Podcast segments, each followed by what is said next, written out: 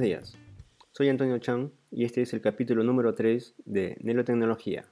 Hoy hablaré del cable HDMI, qué es, para qué sirve y qué tipos existen. Comencemos. HDMI, ¿qué significa?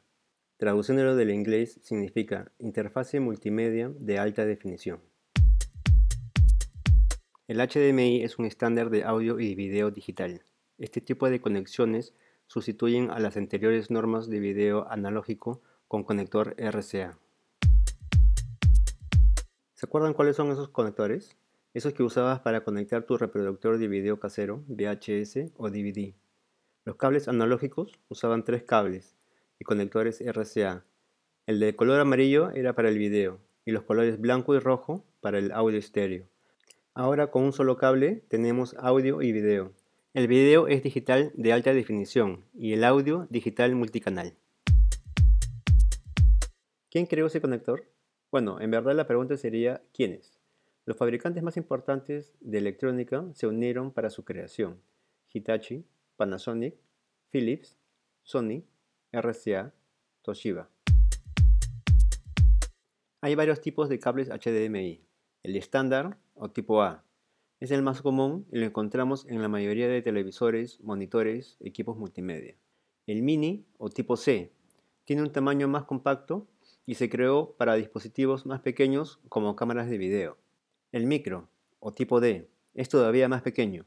Es común verlo en cámaras de fotos. El estándar HDMI ha evolucionado desde que fue lanzada la versión 1.0 en el 2002. Cada versión trae nuevas mejoras. HDMI 1.3, presentado en el 2006. Con esta versión se le añadió el conector HDMI Mini o tipo C. HDMI 1.4. Soporta video en 4K a 24 cuadros por segundo. También se le añadió soporte para 3D y el conector HDMI micro o tipo D.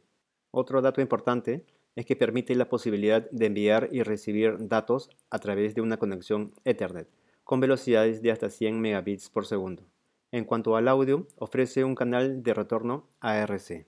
HDMI 2.0, presentado en el 2013 y tiene un incremento de ancho de banda de hasta 18 gigabits por segundo. También le añaden soporte para 4K a 60 cuadros por segundo y soporte para HDR, alto rango dinámico. Una nueva característica es que incluye extensiones de comandos CEC, que es para controlar múltiples dispositivos. HDMI 2.1. Esta es la última versión hasta la fecha. Le han aumentado el ancho de banda, el cual le permite un video de 8K a 120 cuadros por segundo.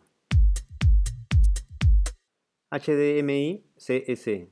Esta función te permite controlar varios dispositivos que estén conectados por medios de cables HDMI con solo un control remoto o mando a distancia. Por ejemplo, si tienes un Blu-ray conectado a tu Smart TV, podrás controlar ambos dispositivos con un solo mando. Pero ojo, para que funcione, todos los dispositivos tienen que ser compatibles con HDMI CS. HDMI ARC. Esta función permite que el audio pueda viajar en ambos sentidos. Por ejemplo, si tienes un equipo de sonido, home cinema o teatro en casa, puedes pasar el audio del televisor al equipo de sonido por medio del cable HDMI y sin tener que usar otro cable solo para el audio. Esta función está disponible a partir de la versión HDMI 1.4. ¿Sabías todo lo que puedes hacer con el HDMI? Escribe tus comentarios. Estoy en Twitter como arroba nelotecnología. Eso es todo por hoy. Si te gustó este podcast, ayuda a otros a encontrarlo, calificándolo en tu aplicación de podcast favorito.